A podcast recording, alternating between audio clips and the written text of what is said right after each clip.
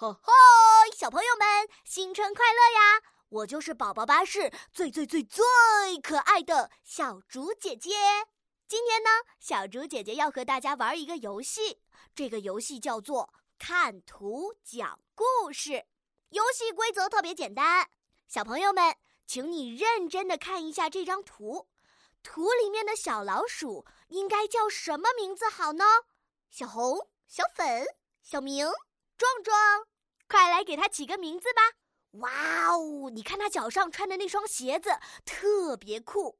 你有没有发现这双鞋子和我们平时穿的有什么不一样呢？小老鼠穿着鞋子，好像是在天上飞呢，咻咻咻咻咻咻咻！它玩的开不开心呢？